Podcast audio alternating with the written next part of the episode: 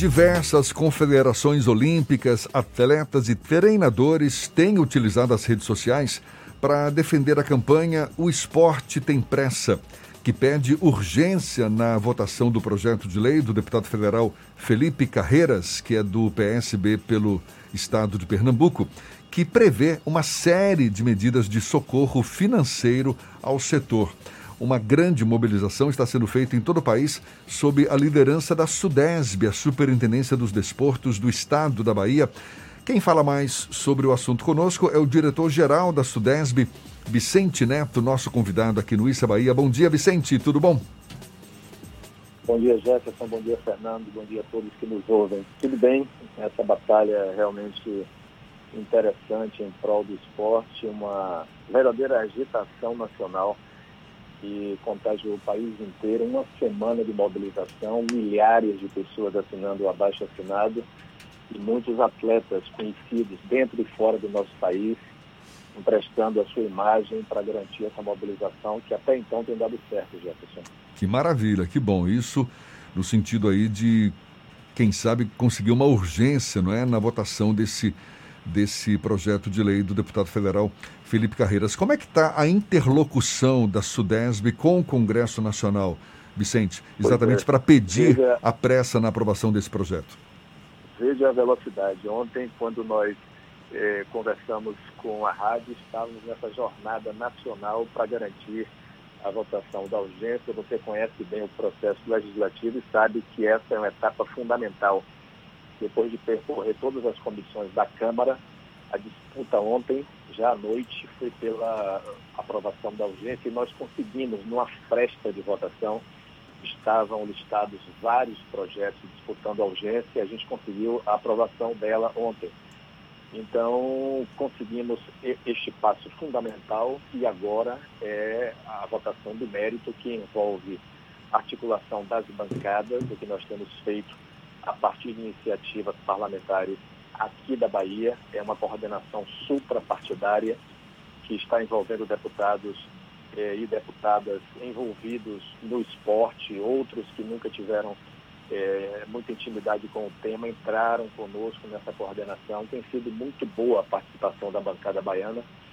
E a nossa expectativa, Jefferson, Fernando, é que a gente tenha ainda esta semana essa notícia é boa para o esporte brasileiro, porque outros segmentos conseguiram a aprovação de seus projetos. O último grande foi o da cultura, vocês noticiaram aqui no Isso é Bahia, e o esporte ficou ali aguardando.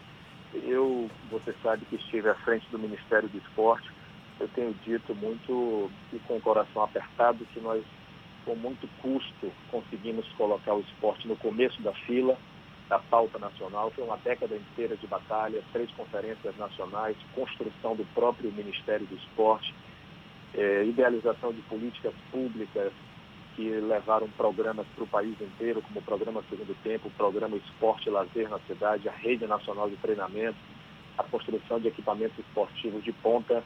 Mas nesse momento o esporte voltou para o fim da fila.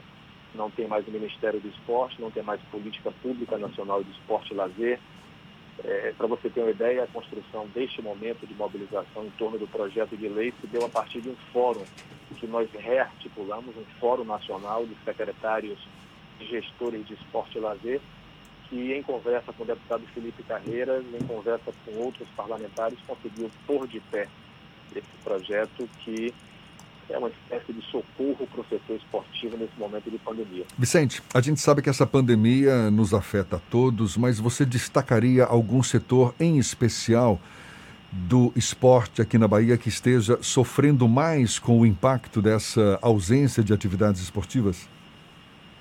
Especificamente, o esporte, talvez o turismo, a cultura sejam segmentos mais atingidos fortemente quando você trata de uma pandemia que requer isolamento social, requer quarentena.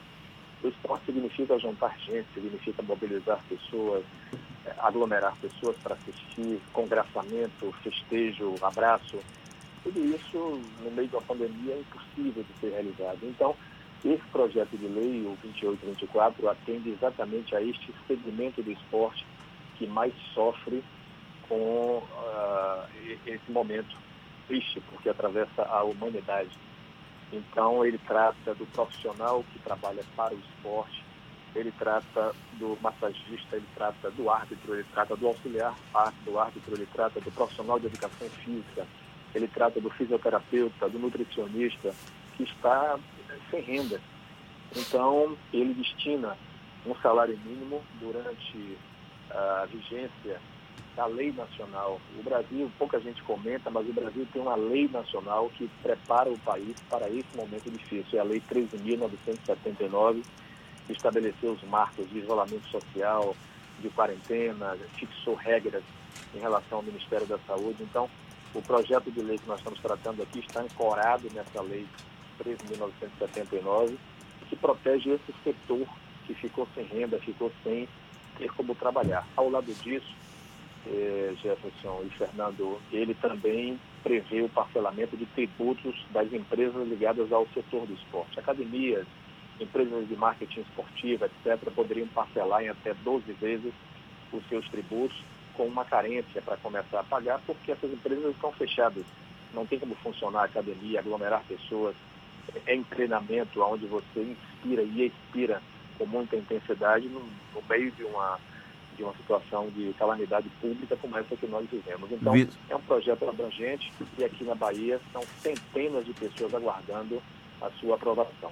Vicente, qual a importância de atletas profissionais ou que ex-atletas que tiveram algum destaque participem dessa campanha? Eu, tenho, eu vi, por exemplo, a ex-nadadora Joana Maranhão fazendo uma campanha bem forte pela aprovação desse projeto. Qual a importância desse engajamento de atletas e ex-atletas para pressionar o Congresso Nacional a dar agilidade nesse processo? Perfeito, tem sido muito importante, porque isso vai pautando os parlamentares. É, fizemos um abaixo assinado aqui na Bahia, em 48 horas, mais de mil pessoas, atletas, ex-atletas, assinaram um abaixo assinado. Ele é nacional, tem circulado bastante. A Joana Maranhão gravou, Renan do vôlei, Sara Menezes, estudou judô, enfim, tem uma lista grande de atletas, ex-atletas, atletas olímpicos, medalhistas que se envolveram.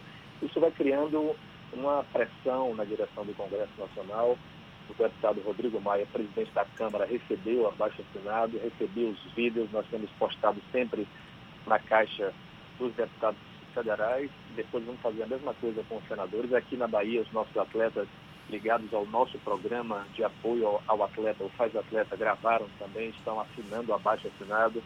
Eu destacaria Nayara Falcão, do Remo, a nossa Verônica Almeida, das piscinas, recordista no mundo inteiro, é, na área do, das artes marciais, destacaria o Ricardo Caldeira e o vovô, senseis famosos no jiu-jitsu. Enfim, é, muita gente nessa mobilização garantindo esse suporte. Isso vai chegando para dentro do Congresso com uma pressão social legítima e eu espero que a aprovação aconteça o mais rapidamente possível. Maravilha. Vicente Neto, diretor-geral da SUDESB, Superintendência de Desportos do Estado da Bahia, conversando conosco sobre essa campanha O Esporte Tem Pressa, que pede urgência na votação do projeto de lei do deputado federal Felipe Carreiras, do PSB de Pernambuco, que prevê aí uma série de medidas de socorro financeiro ao setor.